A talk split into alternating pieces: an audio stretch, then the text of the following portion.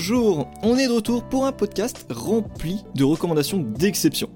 J'ai déjà envie de vous dire qu'on va parler que d'excellents comics. Et bah, si vous ne me croyez pas, par contre, bah, je vous invite à rester parce que l'équipe et moi-même, on va vous convaincre. Et si je dis équipe, vous me dites évidemment Balmung, et pour ça, bonjour Balmung. Bonjour tout le monde. Et évidemment, avec Balmung, Nightwing. Bonjour Nightwing. Salut Baptiste, salut à tous. Toujours un plaisir de pouvoir discuter ensemble de comics, bien évidemment, mais c'est pas tout puisqu'aujourd'hui on accueille un invité que j'aime d'amour, un collègue de chez DC Planet, le poteau Clégan. Salut Coco. Salut, je suis content d'être là. Alors comment tu vas? Mais je vais très bien, écoute, je suis heureux de retourner dans, des podcasts. Euh, pour l'occasion, je me suis rasé avant de me rappeler que bah, en fait on me voyait pas donc ça sert à rien, mais c'est pas grave, c'est les habitudes d'avant podcast, tu sais, tu te laves les dents alors que personne ne va sentir ton haleine qui pue. Mais... c'est même pas raser le visage, hein, il parlait d'autre chose. Hein.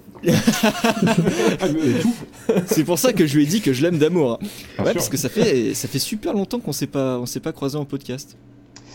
Euh, ça fait super longtemps que j'ai pas enregistré un podcast euh, tout court en fait. Euh, donc en fait, tu t'es sorti de la taverne tout seul parce qu'en fait, le gars s'est invité et je lui ai dit mais carrément. Alors, j'ai envie de dire, euh, bah vas-y, euh, bah, dis-nous tout, puis présente-toi, qu'est-ce que tu fais dans la vie, tout ça, tout ça? Oula, euh, bah je suis, je suis, je suis devenu rédacteur, je te dis, c'est Planète, il y a 5 ans. Ouais, presque. Ouais, ouais, je crois que ça fait 4-5 ans. Ouais. J'ai commencé en grande partie en tant qu'invité sur les podcasts bah, que Watch enregistrait à l'époque. Euh, puis j'ai commencé à écrire des articles euh, et euh, j'en ai écrit pas mal hein, que je conseille. même si à la relecture je trouve que certains ont un peu, un peu vieilli et mon style est un peu vieillot. Mais bon, voilà, j'avais 19 ans ou 18 ans. Donc, ça change. mais, et donc, voilà, je suis toujours chez DCP, même si je suis un peu moins dispo pour, depuis quelques temps. Euh, autrement, euh, écoute, bah, en ce moment, je travaille en tant qu'auto-entrepreneur, euh, en tant que graphiste. Et, bien. ouais, ouais, ça, ça, ça paye les, le loyer. Et, et, et, donc voilà, après niveau comics, bon bah j'étais chez DCP, DCP donc bon. du Marvel, donc. Je lis beaucoup Marvel, Les fameux défenseurs du MCU chez DC Planet, hein, on le sait tous. ah bah, selon certains commentaires, on est des gros défenseurs du MCU et des gros haters de DC, donc euh, ouais. ouais, je me rappelle. Ah, C'était trop drôle. Mais euh, ah. Bah non, ouais, je, lis plus de DC, même si, euh, si je, je, suis un peu moins gros lecteur en ce moment. toujours pareil, le, le, boulot me prend pas mal de temps. mais et voilà, j'ai lu d'ici, un peu d'indé. Euh, après, j'ai aussi des mangas. Euh. Mon, mon super-héros de cœur, euh, ça reste Green Arrow, qui qui est un des super-héros les plus maltraités, mais j'aime me faire du mal en fait. Comme tout bon socialiste qui se respecte. Hein, exactement.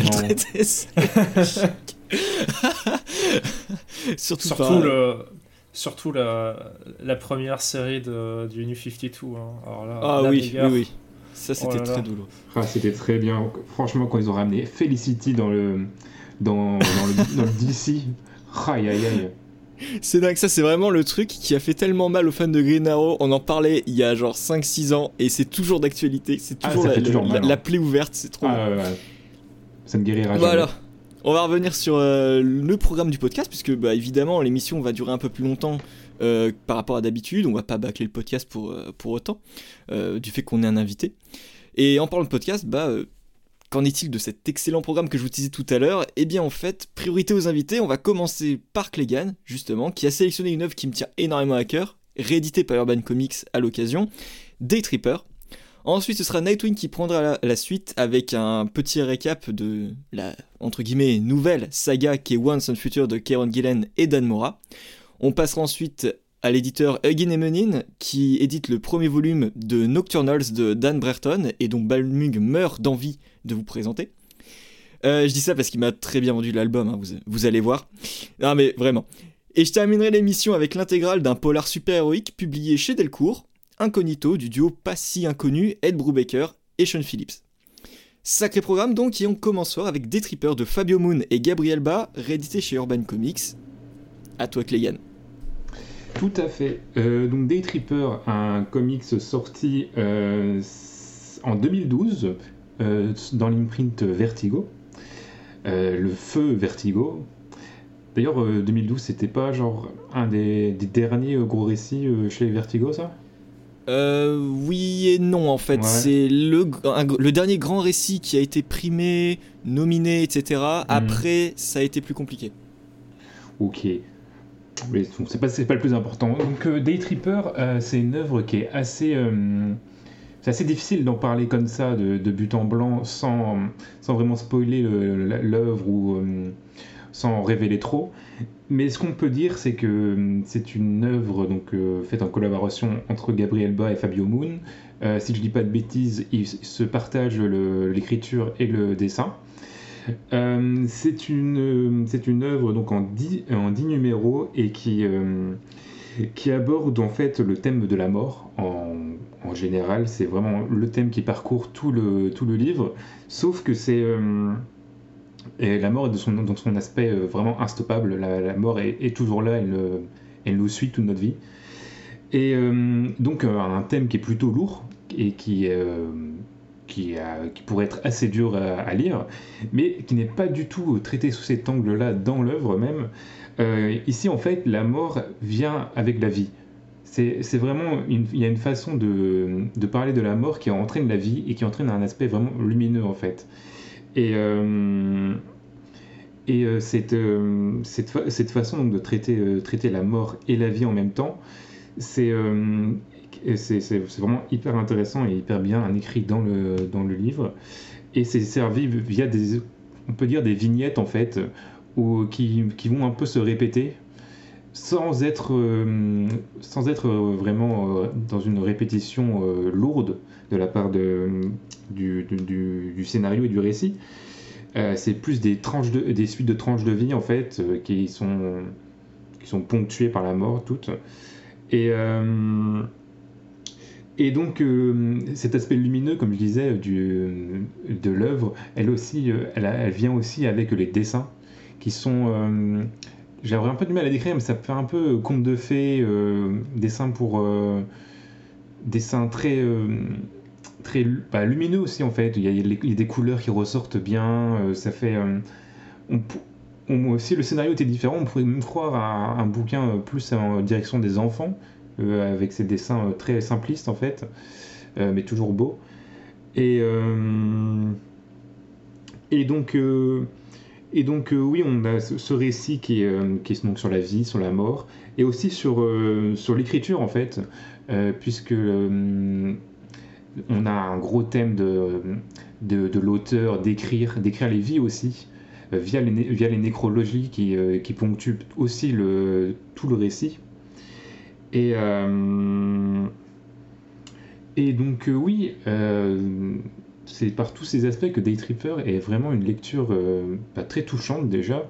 Parce que, parce que quand tu parles de la vie et de la mort, ça, touche, touche quelque chose en nous, invariablement. Et c'est très très bien réussi de la part des, des deux artistes. Et,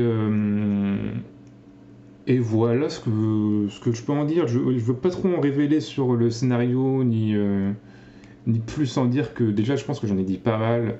Mais euh, ouais, Day Tripper, c'est vraiment une lecture euh, recommandée et recommandable, je pense, par, par tout le monde.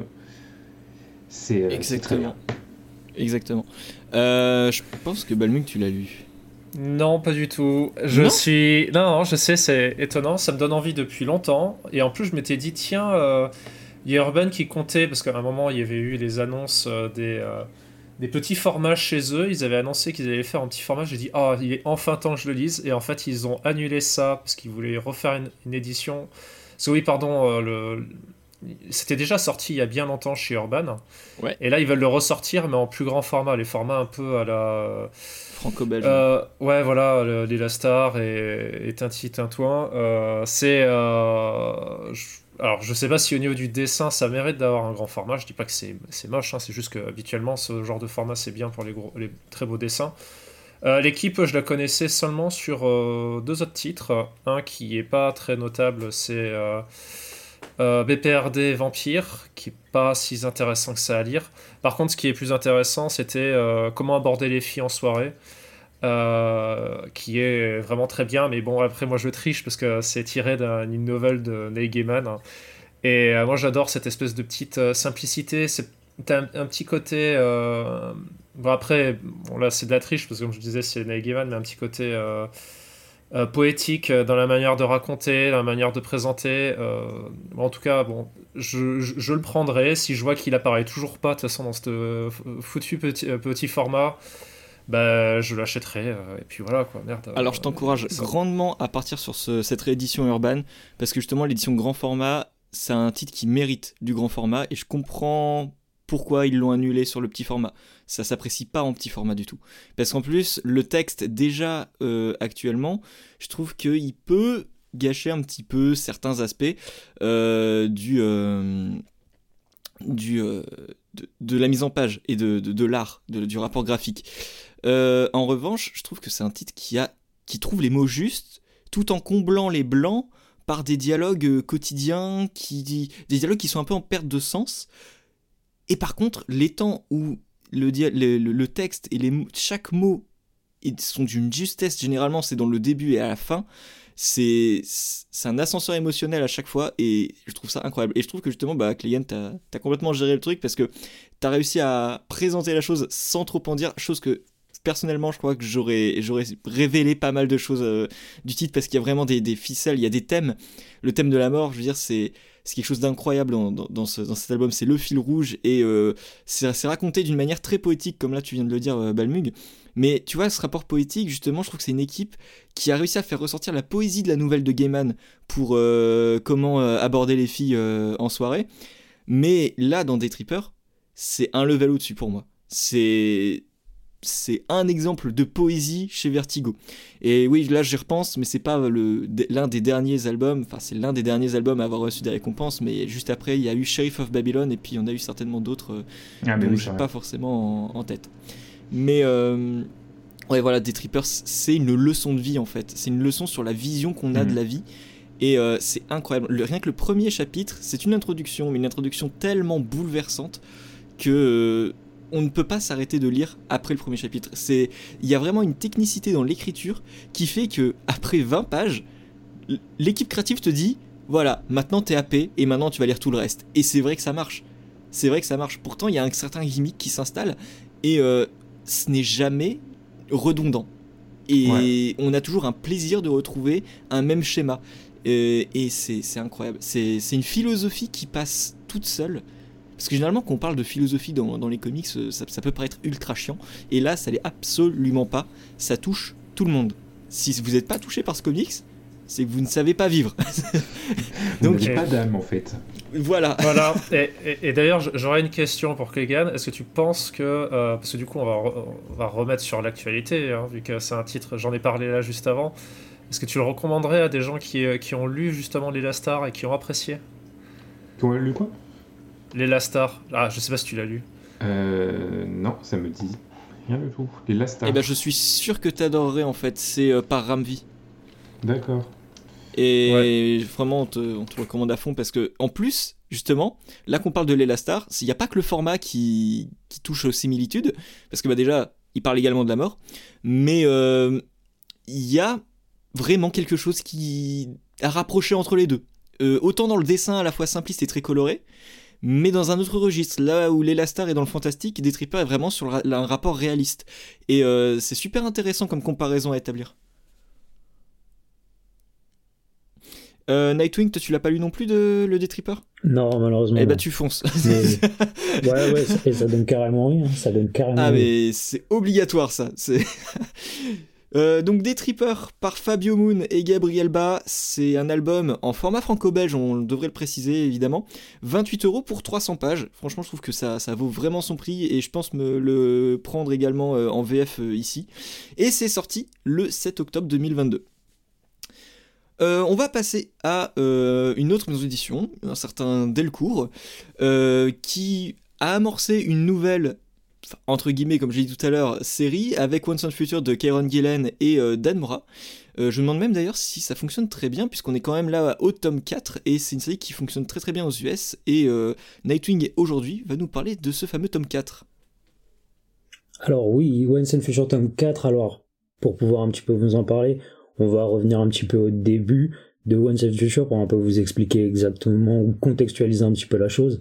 Once and Future, c'est l'histoire de Duncan, un conservateur de musée, et de sa grand-mère Bridget, qui en fait ont pour rôle de, pour résumer euh, simplement la chose, de protéger le monde du retour du roi Arthur, qui va être euh, ressuscité par des nationalistes anglais, tout en devant euh, conserver secrète cette, cette guerre au reste du monde.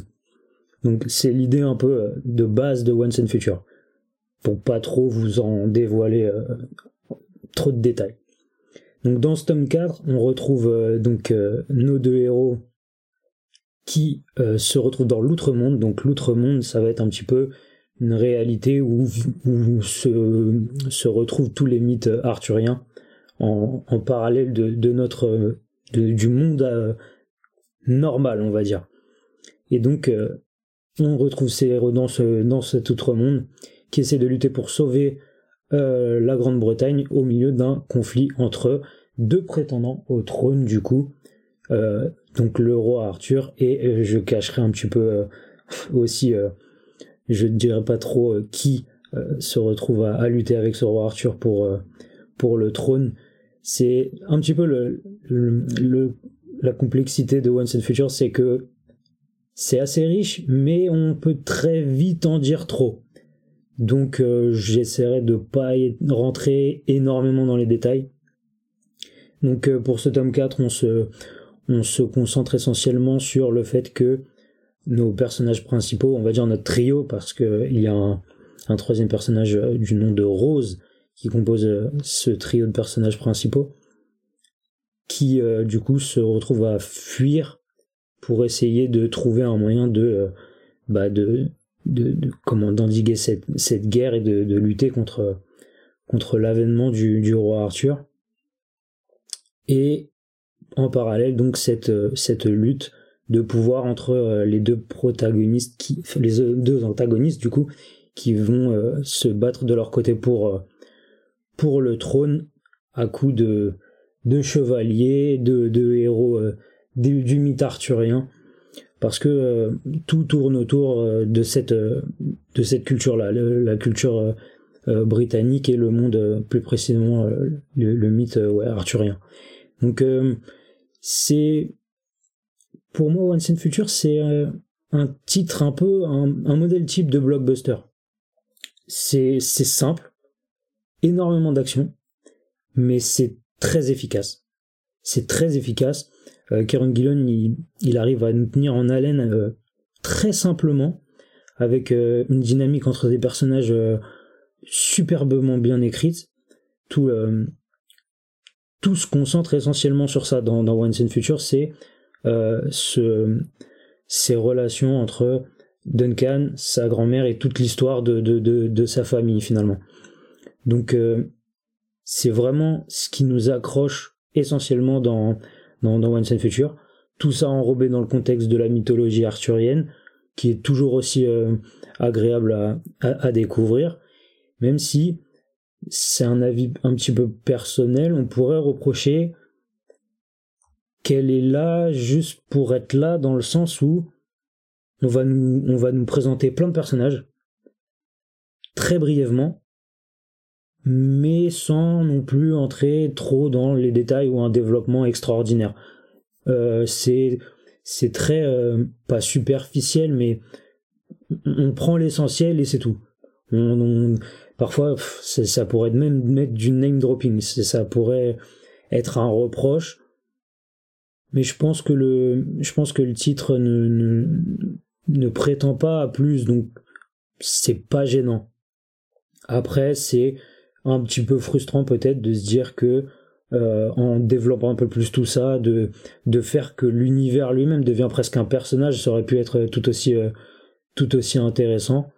Mais je pense que le titre se concentre pas sur ça il se concentre vraiment sur, sur cette dynamique entre les personnages principaux et l'histoire autour de sa famille. Donc c'est un petit bémol, mais je tiens pas rigueur à, à sur à ce niveau-là.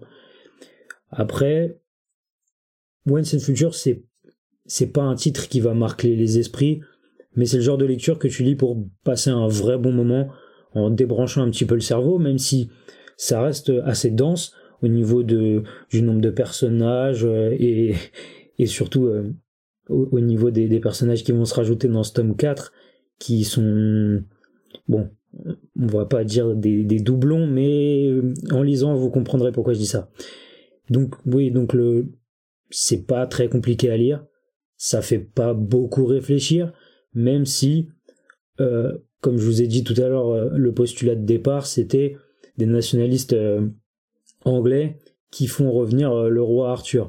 Un roi Arthur clairement xénophobe, qu'on te, te balance comme ça au tout début de, l'histoire. Mais c'est par exemple un propos qu'on va très vite oublier pour laisser place à l'action, à, la, quête et à tout, tout ce qui tourne autour de ça. Ça, c'est un vrai bon divertissement avec euh, vraiment des moments très drôles parce que pareil, les personnages sont terriblement attachants et, leur dynamique est vraiment, vraiment, vraiment particulière et vraiment divertissante quand même parce que c'est une grand-mère assez euh, pas folle mais euh, avec un gros caractère, une personnalité marquée et et c'est un, un vrai personnage charismatique. Et puis on a aussi droit à peut-être des parfois des petites références placées comme ça. Euh, une qui m'a qui m'avait marqué à l'époque, elle sera pas dans ce tome 4, mais dans le top 2, vous avez clairement une référence à Hot Fuzz. Ah pour ceux que pour ceux que ça, ça à qui ça parle. Ouais, ouais. mais donc euh, donc voilà, c'est pas c'est pas quelque chose qui va vous faire réfléchir, c'est pas quelque chose qui va aborder des thématiques vraiment profondes euh, en détail, mais c'est pas non plus totalement dénué de substance.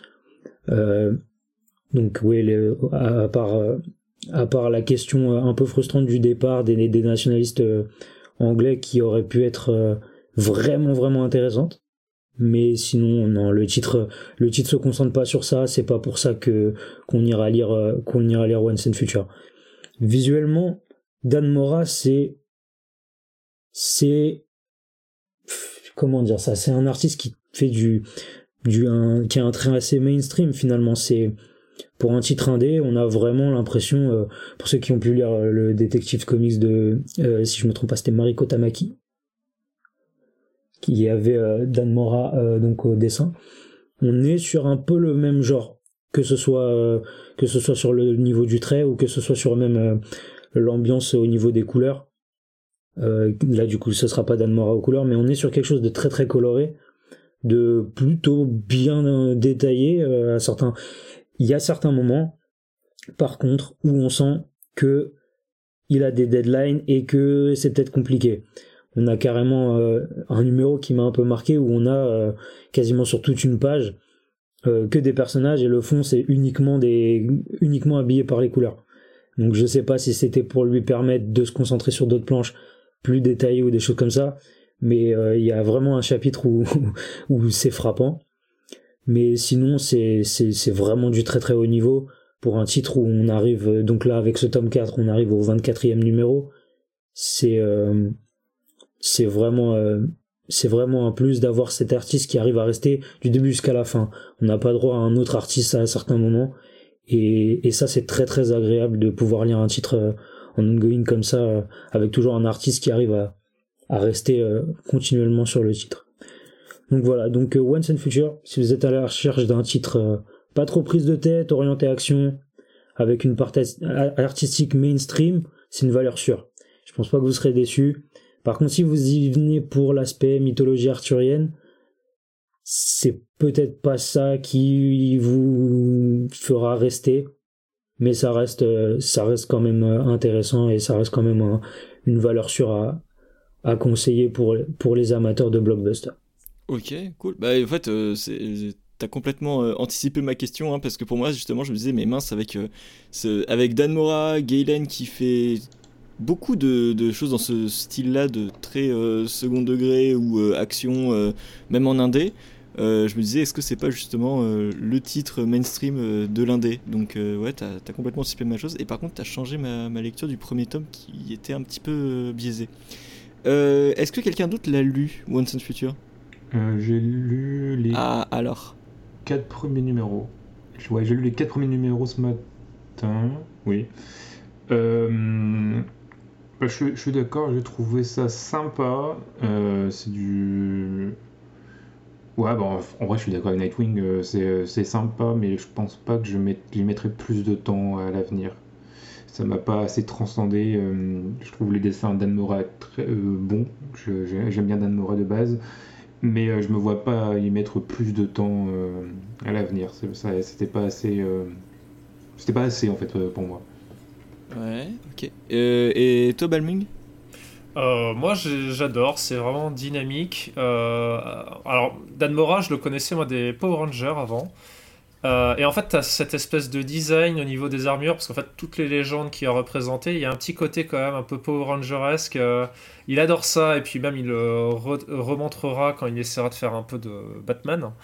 Mais euh, alors, au départ, ça va très bien, et là, en fait, avec un autre concept sur le dernier tome qu'avait voulu mettre en avant Kieran, euh, j'ai été moins fan hein, parce que je trouvais que ça se collait pas. je vais dire à demi-mot, mais grosso modo, c'est la euh, pluralité, on va dire, d'une même version d'une légende. En fait, il va, il va y avoir un, un, truc où, en fait, grosso modo, euh, vu qu'il y a plusieurs interprétations de certaines légendes, ça veut dire qu'elles pourraient exister. Et du coup, euh, de faire une espèce de différence euh, où en fait on, commence à voir qu'en fait c'est. Il a fait un petit design d'un côté et en fait il essaie de réutiliser tous ses designs à droite à gauche. Et, on, a, on, a, du mal en fait à se dire que c'est vraiment personnalisé pour un personnage. C'est des designs qui sont très beaux, qui sont très. Avec en plus le dessin, ça rend ça super dynamique. Du coup, on sera. si on s'est tapé du Power Ranger, on voit très bien le, côté combat, etc. Euh, mais euh, ça manque un peu, comment dire, de, signature pour une légende en particulier d'avoir fait ce, certains dessins. Au départ, je pensais, et puis en fait, à, avoir vu ça, je me rends compte qu'en fait, euh, il avait plein de manières de représenter les choses, et en fait, rien qui était très personnel pour chaque légende. Mais après, c'est vraiment génial. Enfin, moi, je trouve ça génial parce que c'est vraiment le Là, on est vraiment sur un typique d'un truc cerveau à côté. Dès qu'il se passe quelque chose, on prend, on, s'y attelle que sur quelques pages, on part directement après sur notre dynamique, ça, ça court tout le temps, ça s'arrête jamais, euh, ping pam poum, des explosions partout, mais en fait on est, on est jamais, on est jamais à un moment où on, lâche la lecture et on se dit non mais là en fait c'est un peu chiant en fait. Euh, si vous avez l'occasion, en vrai, euh, il y a une bonne séparation au niveau des tomes. On a au tout début du tome, à chaque fois, il y a quand même un, temps pour, euh, pour rattraper son souffle. Et après, on part sur tout le tome vraiment dans une course effrénée. Et moi, moi, ça me va en fait. Ça me va bien parce que Dan Mora est capable de faire ça. C'est vrai qu'avec d'autres auteurs, ça aurait été bien plus compliqué de faire ça de manière non-stop. Mais bon, voilà. Je suis resté sur Pim Pam Poum, il y a des explosions partout. J'ai envie de remixer ce passage. Euh, ça, mérite. Hein. Ça mérite euh, faire de la grosse trappe sur le Pim Pam Poum, il y a des explosions partout. Mais euh, par contre, ça me surprend vraiment que tu aies autant accroché à One Side Future sur un titre aussi léger et bourré d'action. Ben, c'est surtout Dan Mora, je pense, parce que c'est vrai qu'avec, comme je te dis, avec d'autres, ça aurait vraiment pas passé. Parce que Dan Mora, je le connaissais, le bougre, et je le suivais, je vois son dessin, il est. C'est vraiment très, très sympa. C'est surtout aussi au niveau des couleurs, je pense. Ça joue beaucoup parce que les couleurs sont à la fois simples, mais à la fois euh, donnent un bon impact. Une petite pensée aux auditeurs hein, qui, te voyaient comme euh, l'élitiste en question qui cherchait du comics ultra réfléchi. Et euh, oui, je sais, tu, mais... tu, révèles ta facette Power Rangers et fan de Dan Mora. Je te jure que même moi, ça me choque. D'un côté, à chaque fois, vous me sortez les 10% des lectures que, que je, je, mets habituellement le moins en avant. Donc, euh, c'est ah pas ma faute. Ouais, ouais. Il y a, d'autres titres que j'aurais bien voulu présenter, mais bon, euh, le problème c'est que, bon, voilà, là on voit beaucoup de. Disons que quand on est sur du, sur du Marvel et DC, c'est sûr qu'on va avoir beaucoup de blockbusters. Là, actuellement, on est sur du euh, Boom Studio, mais Boom Studio, c'est un peu la même. C'est-à-dire que Boom Studio, des titres extrêmement réfléchis, la plupart du temps, c'est soit des. bon, sans parler de, ce titre-là, mais c'est souvent des, des licences. des licences, ben voilà, entre Power. Attends, oui, c'est bien, c'est Power Rangers, c'est eux, c'est ça? Ouais. Et, du Buffy contre les vampires. Donc, c'est sûr que. voilà, c'est un peu compliqué. C'est sûr que c'est pas tous les jours que vous allez me sortir du Fantagraphics, par exemple. Ouais. À on, tout hasard. En... On, en... Ouais, on en reparlera. euh, ouais, non, mais en, tout cas, euh, c'est surprenant. Et c'est surtout surprenant de mon côté parce que j'avais lu le premier tome euh, quand il était sorti. Et euh, j'ai eu beaucoup de mal, mais je pense que c'est parce que j'ai pas poussé. Et je me dis que plus ça va, plus je pense que j'ai un vrai problème avec l'écriture de Kieron Gillen. Pourtant, j'adore le gars, hein mais son écriture, j'ai beaucoup de mal à me lancer dans un truc qu'il écrit. Ah non, c'est Kylie Gins, Red and Black, pardon, je confonds. Non, bah du coup, non, bah n'y a rien à voir avec Karen Gillen, hein. j'ai juste euh, un problème avec des, des, des, titres blockbuster indé, parce que bah, Radiant Black, ça se voulait comme ça, j'ai du mal. What's the Future, c'est pareil, ça se veut léger. quand vous me parlez là, quand Nightwing parlait de, du gimmick comique de la mamie là, alors, je, je, kiffe les mamies, hein, mais euh, il y a un petit problème, euh, parce que pour moi, ça, ça c'est un contraste total avec la situation, et j'avais du mal à me dire, mais rigole pas. Genre, il y a, y a, un chevalier de 3 mètres de haut devant toi, prêt à te découper, et fais pas une vanne. Mais j'arrivais pas à me mettre dans, dans le, la bonne mesure. Dans, à, bien appréhender la chose. Je voyais vraiment ça comme quelque chose de très sérieux, même si c'était coloré, euh, quelque chose de très sérieux et de très sombre. Et, je m'attendais à avoir du drame, pas à, avoir euh, de l'explosion euh, très légère. Donc peut-être qu'en abordant ça sous cet angle-là, j'apprécierais également. Donc ouais, euh, j'aurais juste ajouté cet avertissement-là du vraiment prenez-le à la légère. Après, c'est vrai que, en fait, à, force d'avoir ce rythme-là, je suis pas sûr que ça dure longtemps. De toute façon, avec comment c'est arrivé, j'espère qu'on est vers la fin et que ça se finisse bien sur un cinquième tome. Ah bah. Oui, c'est ça, normalement c'est prévu comme ça. Justement, j'allais vous demander, est-ce que c'est le dernier tome? Non, c'est pas le dernier. C'est pas le Ok. D'accord. Donc du coup, possiblement une fin avec le cinquième, euh, à voir par la suite. Hein. Il n'y a, pas encore euh, de, nouvelles. Alors je me rappelle plus si tu l'avais dit Nightwing, mais vraiment ce, ce quatrième tome, il, donne, euh, il donne le, le claque vers voilà, le gros événement, le gros truc qui, a, qui arrive dans mhm. ce tome-là. Et euh, normalement, voilà, j'espère que ça va se conclure avec le 5. Et là, de toute façon, on est arrivé à un point où c'est tellement gros que tu peux pas me sortir un truc plus gros. Où là, je vais leur dire Non, mais attends, c'est bon, on n'est pas dans un event d'ici, quoi. le tacle glissé, le genou a volé, tout va bien. tout va bien, c'est normal.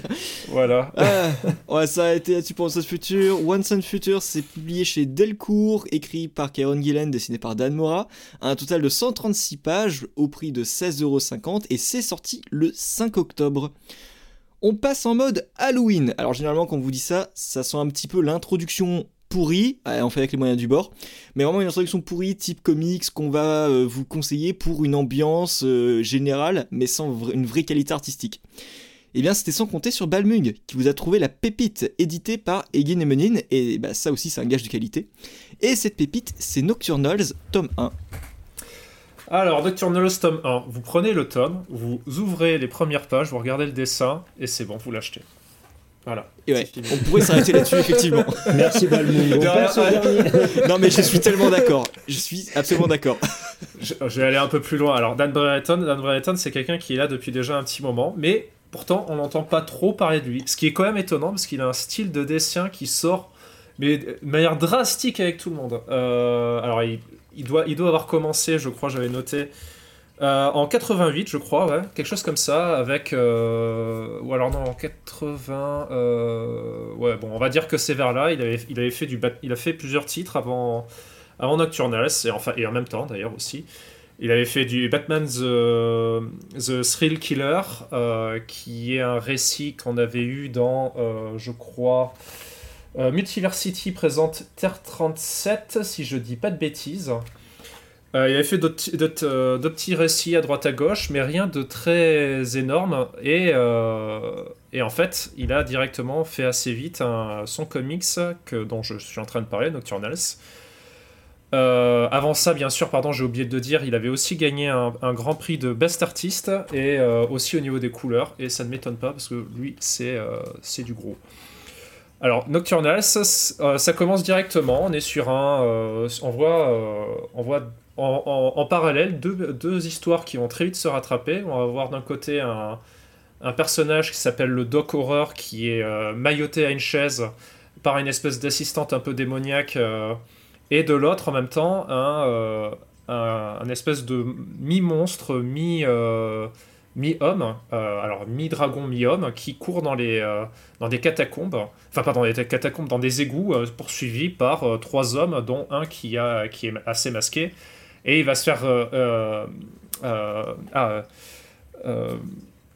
Enfin, il va se faire sauver par un, espèce de, de, personnage un peu sombrero, enfin avec deux flingues, qui, deux flingues qui ressemblent à moitié à un, un, épouvantail et un zombie, et qui va le sauver. Et il va rejoindre en fait une, une équipe très vite qui s'appelle, alors j'avais noté, c'était l'Aurore Family, qui va aussi juste après aller sauver ce Doc Aurore. Et du coup, voilà, ça commence comme ça, directement dans de l'action, euh, des courses-poursuites, euh, des coups de feu à droite à gauche, et bienvenue dans Nocturnals. Alors, Nocturnals, du coup, voilà, on va suivre justement cette famille qui est l'Aurore Family. Alors, c'est pas une vraie famille, mais bon, c'est plus une famille en termes de. Voilà, de, de, de, personnes qui se ressemblent, d'équipes qui se ressemblent. Hein. C'est-à-dire qu'en fait, on va suivre vraiment une équipe avec que des hommes monstres. Alors on va avoir ben, justement le Doc Aurore qui va être un, moitié démon, ou c'est vampire, je ne saurais dire. Euh, avec sa fille qui s'appelle Eve, qui elle est le personnage un peu anormal, c'est-à-dire que c'est vraiment une petite fille qui a l'air d'avoir rien, mais bon, je pense que c'est plus vis-à-vis d'une sorcière, c'est-à-dire qu'elle se balade avec un, petit, une, petite euh, citrouille euh, taillée en forme de, voilà, de tête, comme on connaît à Halloween avec des jouets qui peuvent euh, devenir, euh, enfin qu'elle va pouvoir utiliser, je ne vais pas dire euh, comment, et aussi d'autres têtes, type un, homme à moitié en feu, enfin à moitié démon en feu, une, une, femme poisson. justement le Gun Witch dont je parlais tout à l'heure qui est justement un espèce de golem un golem à, moitié à moitié épouvantail et toute cette petite famille-là va combattre face, va, va combattre très rapidement face à justement le, personnage dont je parlais au tout début, qui est quelqu'un qui est euh, qui masque en fait le bas de son visage et qui lui, à, contrario, on va aussi suivre un peu ses aventures. Il va essayer de, ben, il va très vite prendre la place de la de, euh, la mafia euh, dans, la, dans la ville dans laquelle ils sont en train d'évoluer, dont j'ai aussi oublié le nom parce que je suis quelqu'un de bête. c'est je l'avais mis quelque part. Bon, c'est pas très important, mais grosso modo. Ah non, c'est Pacific City. Mais grosso modo, dites-vous qu'on est face à, euh, à une ville de, de mafia euh, euh, telle qu'on les voyait dans les films dans les années quoi, 60, 50, on va dire. je, ne sais, je ne saurais dire. et du coup, on est vraiment dans une espèce d'esthétique qui est un mélange. Enfin, dans, dans, un, dans un comics qui est un mélange entre film de gangster, science-fiction. Film noir et par, et pourquoi pas aussi on va rajouter du Lovecraft parce que bah, du coup c'est toujours plus simple de mettre du Lovecraft euh, quand on va parler de, trucs d'horreur. De toute façon, je, crois que je connais aucun euh, aucun comics d'horreur qui essaie pas de rajouter du Lovecraft, mais bon, c'est pas grave. Et là j'ai envie de dire c'est apparent dès le premier arc, donc euh, oui. Oui oui mais voilà c'est ça. Il y a quelques trucs, bon notamment bon voilà des trucs un peu tentaculaires, ça ça me bien. Il n'y a pas que ça bien évidemment, mais bon voilà. Et euh, grosso modo, voilà, ça va être, simplement ça, cette, famille de X-Men. Et je tiens à garder ce nom-là, parce qu'il euh, y aura un autre personnage que j'aimerais bien présenter euh, qui va vraiment aller très bien avec le, avec le, avec le paysage. Cette famille de X-Men, ben, de X-Men monstres, qui va combattre une espèce de menace, une espèce de menace qui contrôle la mafia de la ville et qui va essayer de tous les buter. Euh, donc en fait, on est vraiment là, on est actuellement vis-à-vis de comment j'ai présenté un peu le comics. On est dans un comics un peu euh, Halloweenesque, comme euh, tu parlais avant, Baptiste. on est vraiment sur un univers sombre, mais pas macabre. C'est-à-dire que c'est vraiment pas quelque chose qui est là pour vous pousser à l'horreur. Alors effectivement, il y a quelques personnages un peu avec des gueules un peu moches, mais ça va jamais être quelque chose qui va essayer de vous repousser ou de vous faire envie d'aller d'aller vous cacher, de pas dormir la nuit. Ça, ça n'a rien à voir. On est vraiment sur des trucs un peu pulp, voilà. Et si vous êtes par exemple fan de Hellboy, vous allez ressentir un peu cette, euh, cette même ambiance. Et d'ailleurs, je pense que Dan Brereton avait déjà, déjà fait, à mon avis, euh, euh, du Hellboy, si je me trompe pas. Mais il me semble qu'il avait fait un numéro, je suis pas sûr, mais il me semble bien. Et on est, voilà, on est vraiment sur un récit qui, qui, assez, qui paraît assez classique comme ça, mais pourtant qui marche très bien, euh, notamment ben, à cause du dessin. Le dessin qui est de la peinture, et une peinture, mais tellement bien. Euh, il y a. Je sais pas quoi dire, mais c'est, enfin, je sais pas comment, euh, comment ne pas aimer son dessin. C'est pour ça que je vous disais, il suffit juste de lire, d'ouvrir la première planche pour comprendre que même, vous dire que même si vous êtes en train de lire un truc de merde, ben, vous aurez quand même un très bel artbook chez vous. c'est, c'est, alors je vais pas être triste comme ça. Le, récit reste, euh, reste quand même assez bien. Euh, c'est assez fouillis avec quelques, mystères par-ci par-là, genre notamment pourquoi il y a des monstres dans un monde qui, semble assez réel. Euh, pourquoi euh, qui est le Doc Horror dont en fait euh, il parle toujours sous mystère il parle et il dit jamais rien. Pourquoi il est pourquoi il est comme ça? Il y a vraiment des trucs à droite à gauche à savoir c'est pas juste du simple pim pam poum même s'il y en a des surtout des combats gun et notamment un, personnage qu'on va voir très vite qui est The Raccoon qui est un espèce de mercenaire qui va être d'un coup d'un côté, d'un coup de l'autre, selon celui qui, qui est le plus offrant, et qui va très vite vous rappeler un personnage des X-Men qui sera Wolverine. Hein. Et je tiens à garder ça parce qu'il a vraiment euh, le caractère de merde euh, et euh, le et l'humour enfin l'humour un peu noir de, celui-ci. Enfin, c'est un, enfin, c'est un comics qui est, qui, a quand même, qui est très référencé, alors autant au niveau cinématographique, au niveau des plans qui sont choisis, que au niveau de voilà des personnages qui sont qui sont mis en avant. Alors le là je mets tout ça en avant. Après j'ai quand même quelques petites critiques à faire dessus. Hein. Euh, enfin avant avant d'y aller pardon j'ai envie quand même de finir ça sur ça. Euh, le premier tome vous allez avoir une histoire l'histoire vraiment complète de la série. Alors vous me dites c'est en deux tomes hein. donc je finis d'abord sur le premier tome sur la, deuxième, enfin sur environ le dernier tiers, voire deuxième moitié du titre, on va être plutôt sur des, euh, sur des mini-histoires qui ont été faites à droite à gauche. Parce qu'en fait, il faut savoir que le récit. Euh, alors en VO, il est publié chez Dark Horse, mais avant d'avoir été publié chez Dark Horse, il a eu un long trajet à droite à gauche. Alors il était d'abord euh, sorti chez Malibu Comics, avant d'avoir eu sa fin chez Dark Horse puis avoir eu euh, aussi un one shot aussi chez Dark Horse, avant d'avoir eu d'autres titres chez Onipress, puis d'autres chez Image Comics avant de d'avoir enfin eu tous ces titres qui sont qui ont été récupérés par euh, Dark Horse. Donc euh, voilà, c'est c'est un long trajet. Et du coup, on a eu, il y a eu beaucoup de one shot derrière, donc notamment par qui sont un peu plus légers, qui ont été, qui sont faits par Dan Brereton, enfin scénarisés tous par Dan Brereton, mais pas dessinés tous par lui notamment sur le, sur le dernier épisode où on va avoir pas mal de beaux noms. Euh, pour donner une idée, on a du Stan Sakai, on a du euh, Arthur Adams, euh, du Adam Warren, Jim Thompson, Bruce Timm. Rien que ça, voilà, si ça vous convainc pas, je sais pas quoi vous dire de plus. Et oui, pourquoi je parlais du coup du fait que le, titre s'arrêtait vraiment au premier tome, c'est-à-dire qu'en fait, il y a un deuxième tome qui va arriver, et je pense que ce sera le dernier. Oui, d'ailleurs, j'en suis sûr et certain que ce sera le dernier. Euh, notamment parce qu'en fait, c'est un titre qui raconte une histoire supplémentaire par Dan Brereton sur environ 80 pages, je crois, quelque chose comme ça. Et tout le reste du, du tome sera surtout. enfin, 80-100 pages, je sais plus. Et tout le reste du tome, qui sera plus gros que le premier, ce sera surtout un databook euh, des différents personnages et surtout euh, plein d'illustrations complémentaires qui vont aller avec la série. Donc euh, voilà, disons que si vous voulez partir sur un titre entier, vous pouvez très bien prendre le premier tome et vous ne serez pas gêné si vous voulez prendre le deuxième en complément, il n'y a pas de souci. Donc voilà. Donc ça c'est le tout. Et là, au niveau des critiques, voilà, j'y viens enfin. Euh, la seule chose que je pourrais regretter, c'est que effectivement, on est dans un monde où euh, tous les personnages, ils sont, ils sont, voilà, c'est des X-Men, ils sont forts, ils sont musclés, ils font tous la gueule. Ce qui est un peu triste, c'est justement ça. C'est un petit peu un manque d'expression, euh, si ce n'est sur Eve, qui a des expressions qui sont très, très humaines. J'adore vraiment le, le, personnage d'Eve parce que c'est vraiment le, le, personnage le mieux travaillé de la série. C'est la, petite fille un peu maline, un peu espiègle. Et c'est vraiment très bien représenté. Par contre, effectivement, les personnages sont tous badass, mais à un point où en fait ils font toujours pratiquement les mêmes gueules. C'est un petit peu voilà, le reproche. Et le dernier que j'aurais, c'est qu'il y a une espèce de perte de qualité au, fur et à mesure de l'histoire, c'est-à-dire que, au niveau scénaristique, c'est-à-dire qu'on est sur un découpage qui est assez, euh, assez classique au début. Et au fur et à mesure, on va, va voir qu'il a de moins en moins envie de faire des cases, ce qui va arriver à avoir des, plein de pages avec euh, trois 3 ou 4 cases grand max, voire 2, deux cases par page.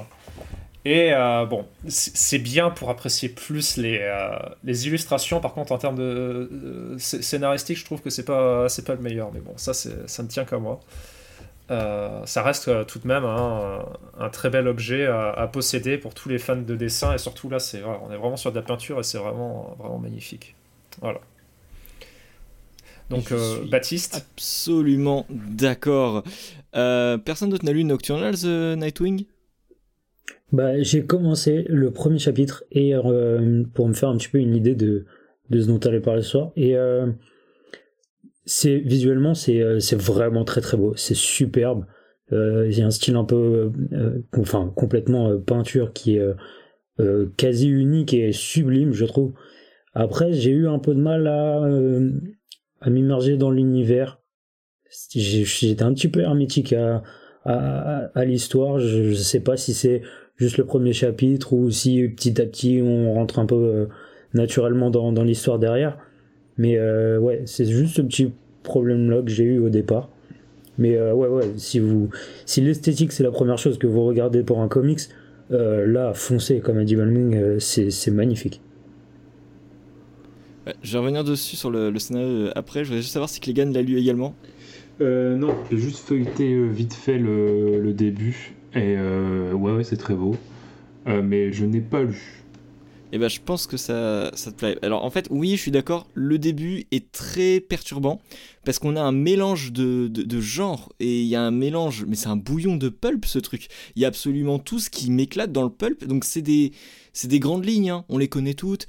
Euh, mais alors, le bouillon que c'est, on a du coup de, des personnages horrifiques, comme l'a très bien expliqué Balmung, on n'a pas de l'horreur euh, à proprement parler, c'est pas quelque chose qui cherche à vous faire peur, mais on a un personnage, et pour ça que je parlais également d'ambiance euh, d'Halloween, c'est que on a ce bestiaire et cette équipe et ce, rapport au groupe type X-Men, et comme tu as, très bien, euh, dont tu as très bien fait l'analogie, eh bien en fait, ils ont, enfin je sais pas, c'est du génie d'avoir associé ça à un univers mafieux enfin je sais pas, du fantastique, de l'horrifique, du mafieux, euh, des, les, flingues, mais la taille des flingues, c'est incroyable. Je veux dire, non mais vraiment, on a un scénario là, un bouillon de trucs.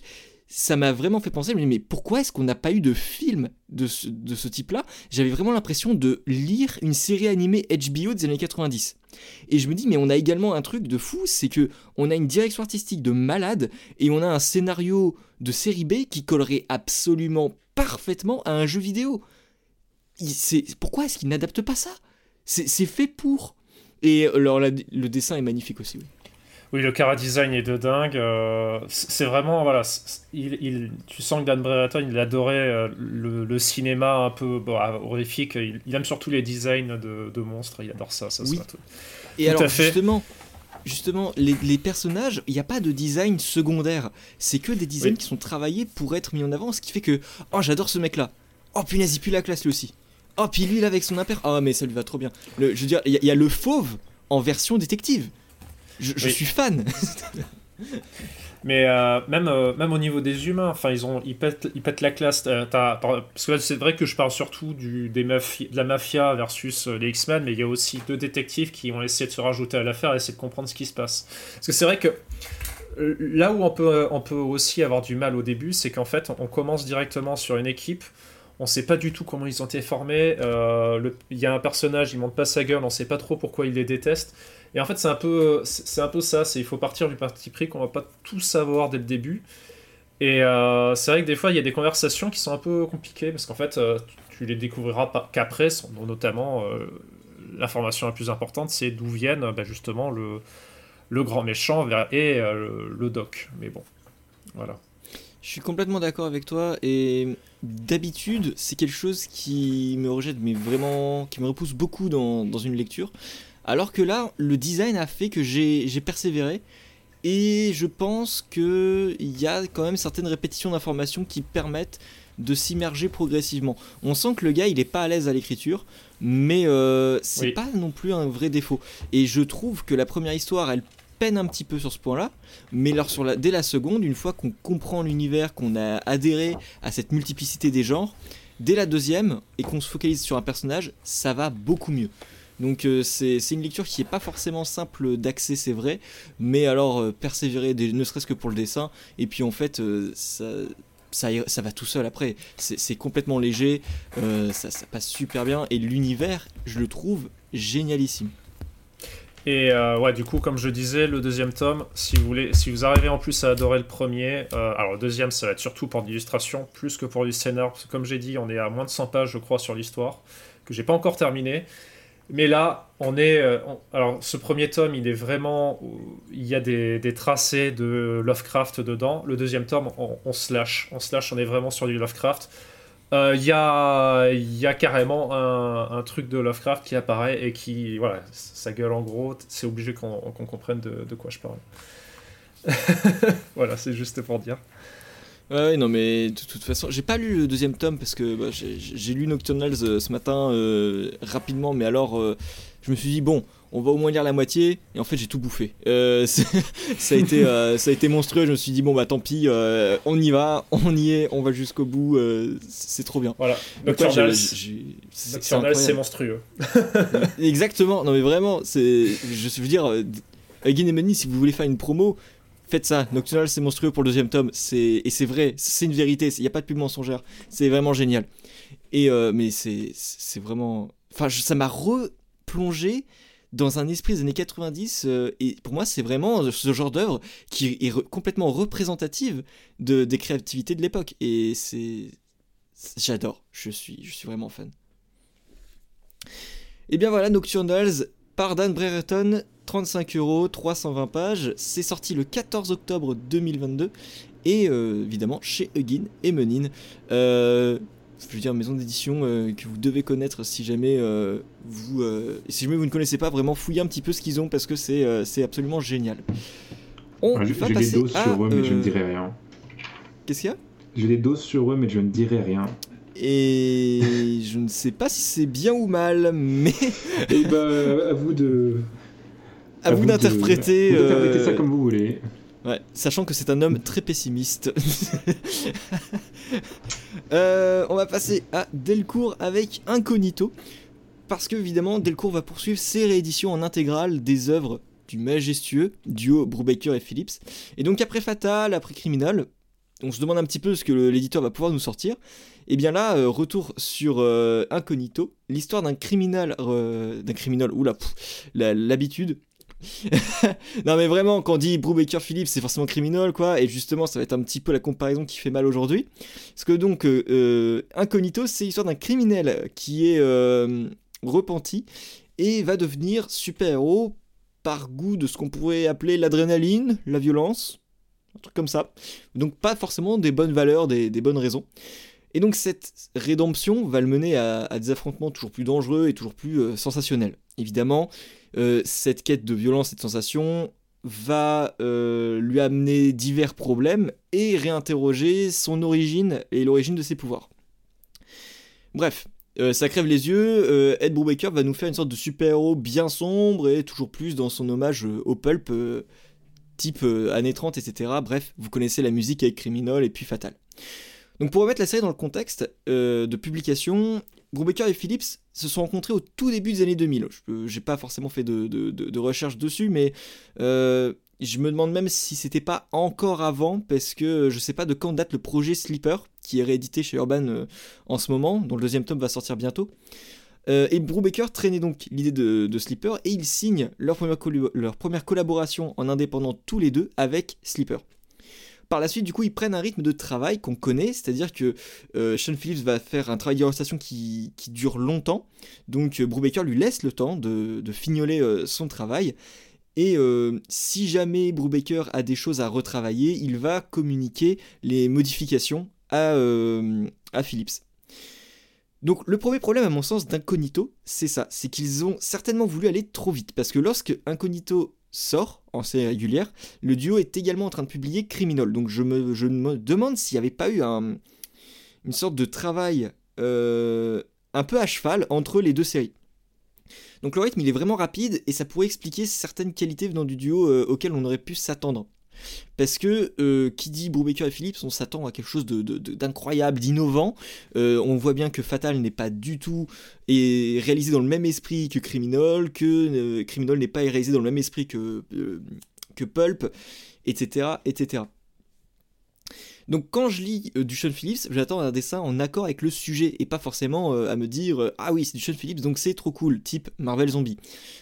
Si on reconnaît toujours le style de l'artiste, je trouve qu'il aborde différemment ses histoires et je pense là surtout à Criminal où on a vraiment une, innovation à chaque volume, pas forcément sur les premiers justement, où, où était réalisé en parallèle Incognito.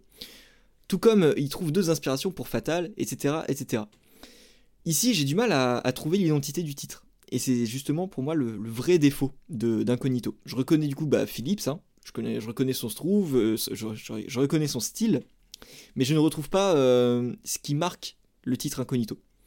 Et j'ai même au contraire, parce que justement tout le long, on voit que bah effectivement c'est du Sean Phillips, euh, mais je ressens quelque chose de moins réfléchi, de moins travaillé. Alors qu'avec euh, les derniers volumes de Criminal, euh, ou alors euh, évidemment sur Pulp, on a des. Je, veux dire. Je, ah, comment il s'appelait cet album où il a limite bossé sur aquarelle et c'était absolument magnifique. Et je trouvais que ça, jouait totalement sur l'histoire racontée. Bref, il a démontré longtemps après qu'il était capable de construire une entité à chaque univers. Donc peut-être que c'est arrivé après Incognito. Je pourrais pas vraiment définir ça, hein, j'ai pas de réponse. Je me dis juste, c'est dommage. Avec le recul. Donc Incognito, ça embrasse vraiment tout le pulp super-héroïque, et la seconde partie, euh, parce que à savoir que c'est normalement édité en deux volumes, là l'intégrale reprend les deux, la seconde partie, elle lorne du côté euh, de l'ASF, et du coup c'est grands clichés. Et j'insiste bien sur les grands clichés, parce que c'est vraiment ce qui est reproché en général au titre, et c'est pas forcément ce qui m'a dérangé. Par contre, le postulat, et là-dessus j'ai fait quelques recherches, il est directement inspiré de la série The Shield, rien à voir avec Marvel pour les plus jeunes, c'était plutôt une série qui mettait en scène un flic qui était corrompu et qui tentait de s'en sortir, donc rapport à la rédemption. Ce qui explique justement le fond de Polar avec un anti-héros mis en avant. Mais j'irai euh, plus que ça, euh, j'irai plus, euh, plus loin tout à l'heure. Lorsqu'on réunit les codes du coup de, de cet aspect pulp, euh, je me dis que j'aurais vraiment aimé voir un, Sean Phillips qui ose quitter ses, ombres marquées et des couleurs timides pour justement des couleurs plus éclatantes. Je me dis c'était l'occasion de mettre en avant un aspect véritablement pulp tel qu'on peut l'imaginer dans l'imaginaire collectif, mais revisité par Sean Phillips et ça aurait été vraiment génial. Parce que euh, Incognito même si ça commence de manière très sombre on voit une évolution et puis la quête de rédemption elle doit se faire ressentir bien plus que par la violence. Donc je pensais à quelque chose de plus coloré. Euh, alors lorsqu'on y prête attention, on peut remarquer, et je me trouve vraiment peut-être, hein, je prenais ça avec des pincettes, que certaines couleurs débordent volontairement. Et je me dis peut-être que c'est ça la petite innovation. Le problème, c'est qu'on a un aspect numérique et donc l'effet pulp, bah, il n'est pas vraiment marqué. Et ça, vraiment, c'est qu'une supposition. Donc pour ça, j'aurais aimé que ça soit plus marqué.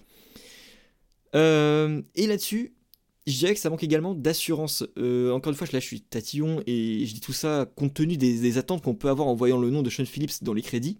Parce que la mise en page, pour moi, elle reste évidemment complètement fluide et le travail, il est, il est soigné. Mais euh, je pense pas qu'on puisse retrouver ici la claque qu'on a pu avoir sur Fatal ou Criminal. Et c'est là où la critique comparative, bah, ça me fait mal parce que j'aime pas ça.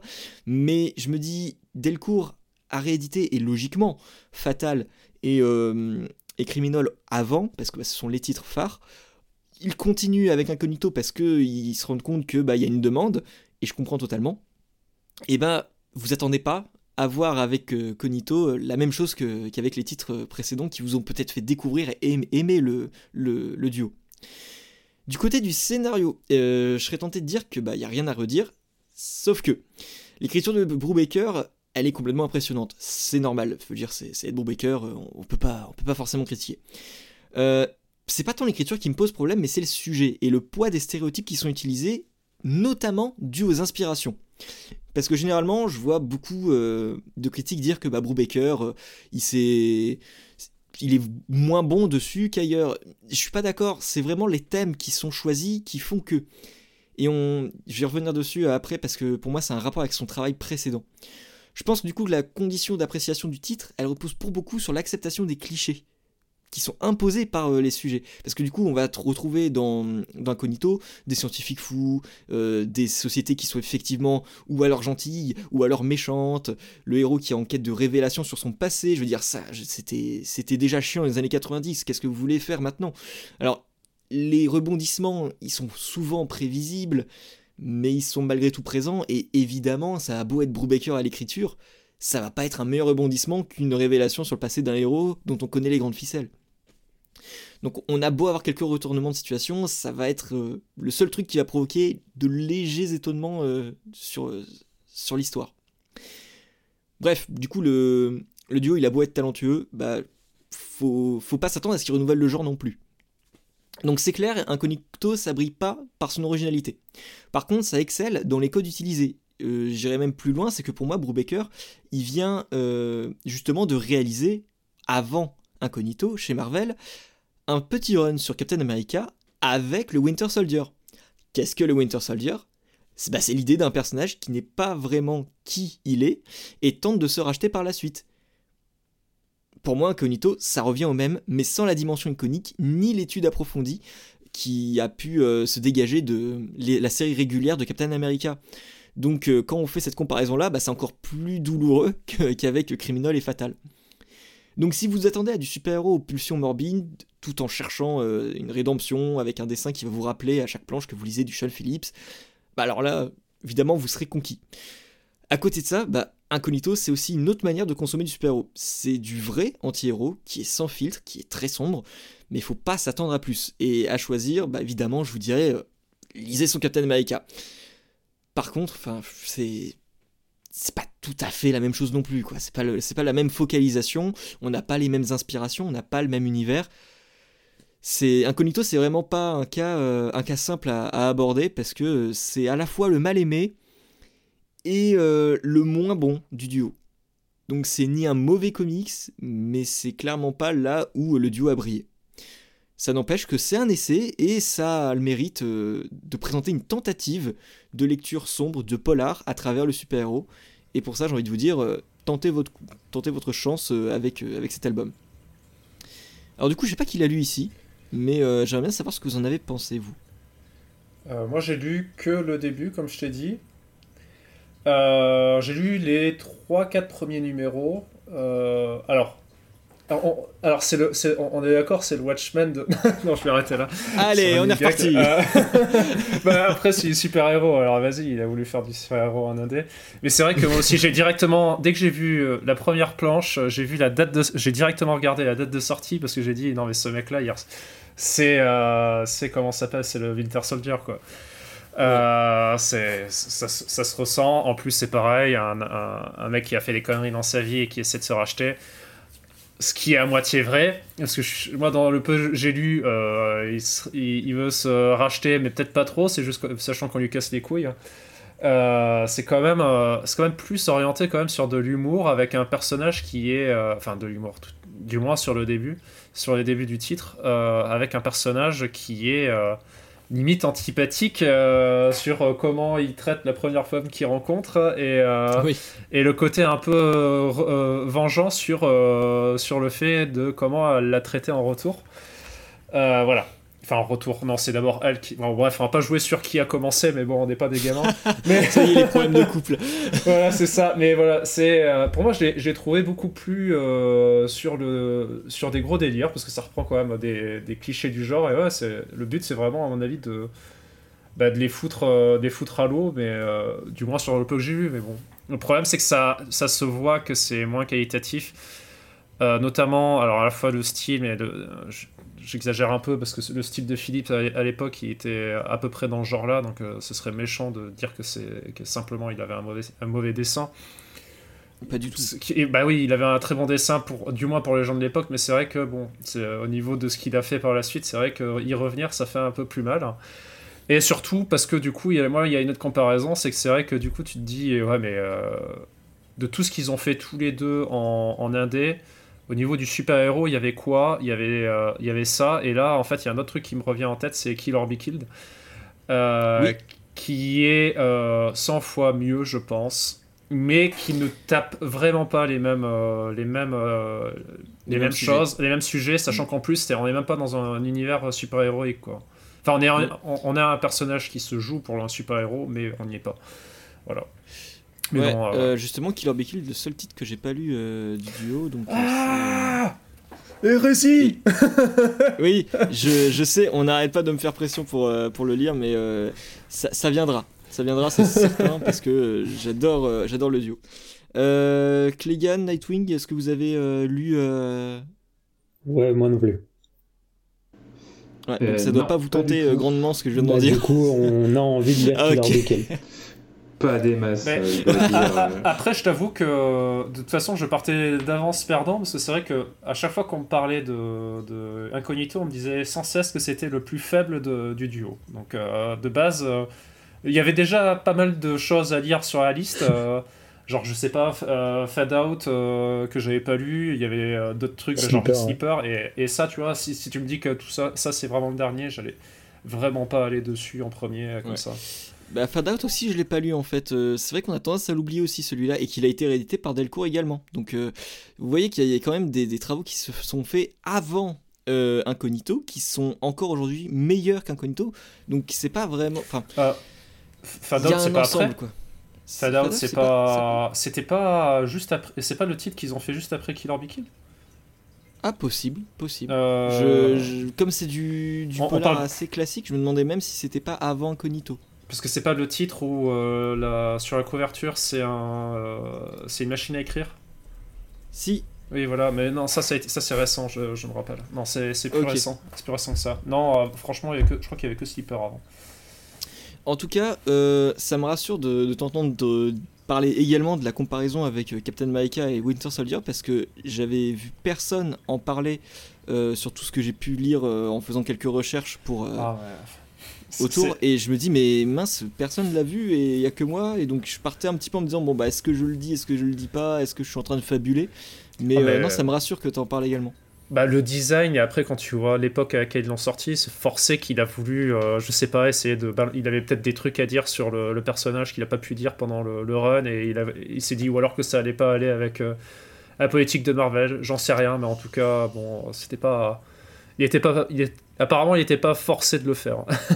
oui, parce qu'en fait, quand tu lis l'ensemble du titre, tu vois que l'évolution elle va aussi dans le même sens que Winter Soldier. C'est vrai qu'il y a peut-être certains aspects qui n'auraient pas été acceptés par, euh, par Marvel, mais quand tu vois un petit peu ce qu'ils ont accepté pour le Winter Soldier, je pense qu'ils ont accepté bien pire que ce qui se passe euh, dans Incognito.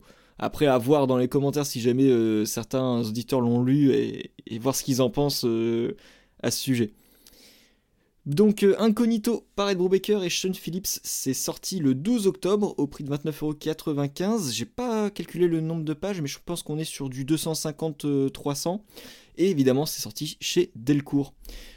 On s'arrête là pour aujourd'hui. Un gros merci à vous deux, mes compères avec qui on publie régulièrement depuis déjà 6 mois, quand même. Petit anniversaire à toi aujourd'hui. Et puis évidemment, gros merci à toi Clégan d'être passé, surtout avec euh, ce genre de sélection, ça fait doublement plaisir. Et eh bah de rien, je reviendrai avec plaisir euh, quand Watch reviendra me supplier de, de revenir. Bien entendu. enfin, comme toujours, si vous souhaitez nous soutenir, partagez ou vous savez. Et pour ce qui nous concerne vraiment, je me dis qu'avec un podcast prolongé et une sélection de ce type, vous aurez forcément quelque chose à lire en attendant le prochain. Je vous dis donc à dans deux semaines pour un autre programme de folie. Salut tout le monde. Salut. Salut.